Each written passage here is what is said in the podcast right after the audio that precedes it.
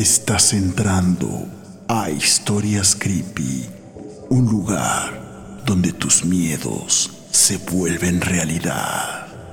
Aquí encontrarás historias de terror de todo tipo. ¿Te atreves a escucharlas?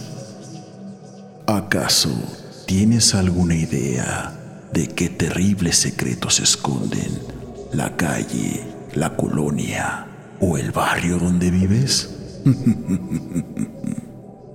Esta es la historia creepy de hoy.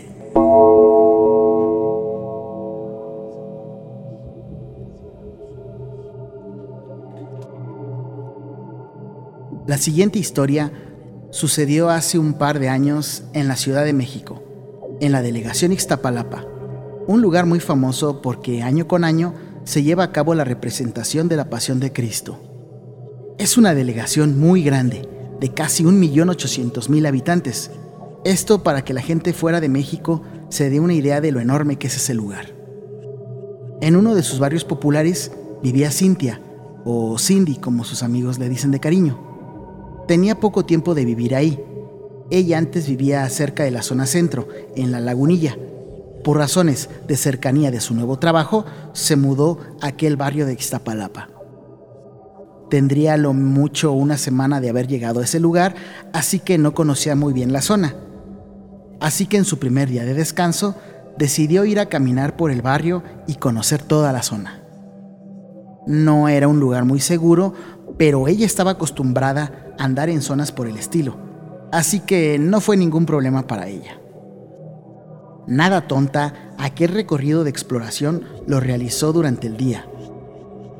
Serían aproximadamente como las 2 de la tarde cuando en una de las avenidas grandes pudo ver que se encontraba un anciano que al parecer era invidente. Traía sus gafas oscuras y su bastón al parecer quería cruzar aquella avenida y se le dificultaba por el tráfico. A lo cual ella se acercó y se ofreció a ayudarle a cruzar la calle. Por supuesto, aquel anciano aceptó gustoso su ayuda. Muchas gracias, hija. Qué bueno que hay personas como tú dispuestas a ayudar a un pobre anciano ciego. ¿Sabes? A veces me es muy difícil realizar cosas que para la mayoría pudieran parecer normales. Discúlpame nuevamente, pero abusando de tu amabilidad, ¿me podrías ayudar a encontrar la calle que dice aquí en esta carta? Sé que está muy cerca, pero el hecho de que no pueda ver me dificulta encontrarla.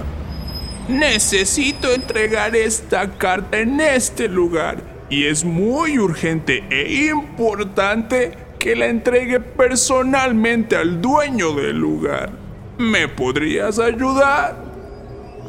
Cindy, amable como siempre y teniendo tiempo libre, le dijo a aquel anciano que no se preocupara, que ella podía llevar la carta personalmente a la dirección indicada y de paso le serviría para seguir conociendo la zona.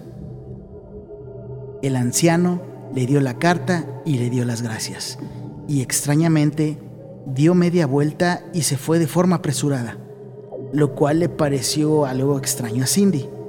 Al voltear nuevamente para ver al anciano, este se había esfumado muy rápido, como si hubiera huido del lugar. En ese momento, en la esquina de esa calle, Cindy pudo observar a un oficial de policía y pensó que quizás él podía ayudarla a encontrar la calle y así entregar la carta de aquel anciano ciego. Una vez que Cindy llegó con el policía para preguntarle dónde se encontraba la calle que decía la carta, este le respondió que estaba a la vuelta, muy cerca, que era una calle cerrada y que no era muy segura si iba sola.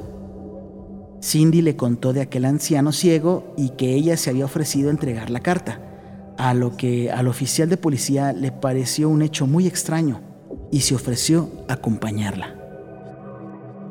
Una vez que llegaron al lugar, pudieron ver que se trataba de una pequeña carnicería atendida por dos personas, que al ver al policía entrar al lugar, comenzaron a ponerse muy nerviosos.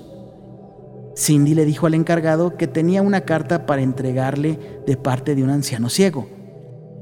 En ese momento, el oficial pudo notar que esta persona se puso aún más nerviosa y que incluso comenzó a tartamudear en su respuesta.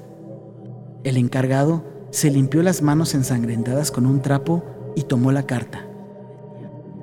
El oficial de policía, debido a sus 15 años de experiencia, sabía que aquello no andaba nada bien. Su intuición le decía que algo estaba mal.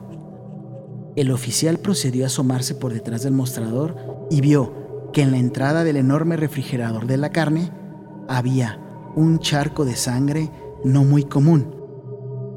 Así que el oficial comenzó a preguntarle al encargado que cuál era su nombre, a lo cual el encargado del lugar respondió titubeante y muy nervioso que se llamaba Edgardo. El oficial le pidió que abriera aquel refrigerador, a lo que el encargado se negó. El oficial, sabiendo que ocultaban algo, sacó su arma y pidió nuevamente que abriera aquel refrigerador, a lo que el encargado no le quedó más que obedecer. Aquella fue una escena espeluznante, pues se veían varios cuerpos humanos destrozados y colgados en ganchos.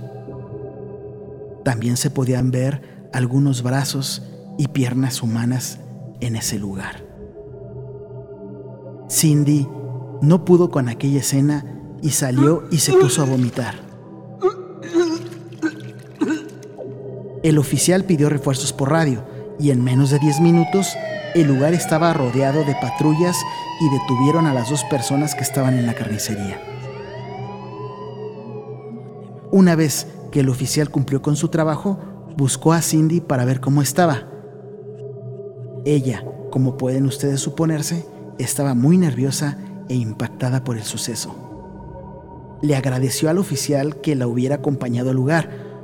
Fue en eso que Cindy recordó aquella carta que el anciano ciego le había dado y que fue la culpable de haber encontrado ese lugar. Entonces se dispusieron a ir al mostrador donde el encargado había dejado aquella carta. Una vez que Cindy y el oficial encontraron la carta, se dispusieron a abrirla y lo que decía le celó la sangre a los dos. Edgardo, aquí te mando esta otra chica.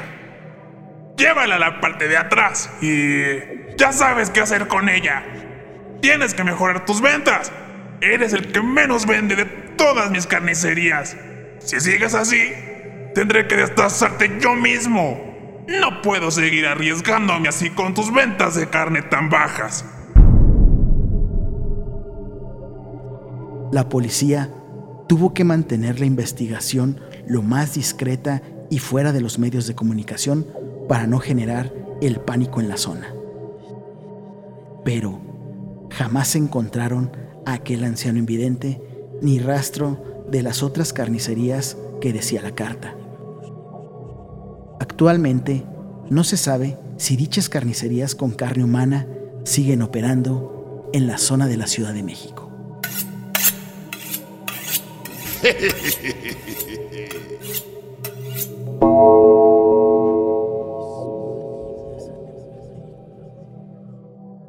Sigue todas nuestras historias en las principales plataformas web, YouTube, Spotify, Apple Podcasts, Google Podcasts y más.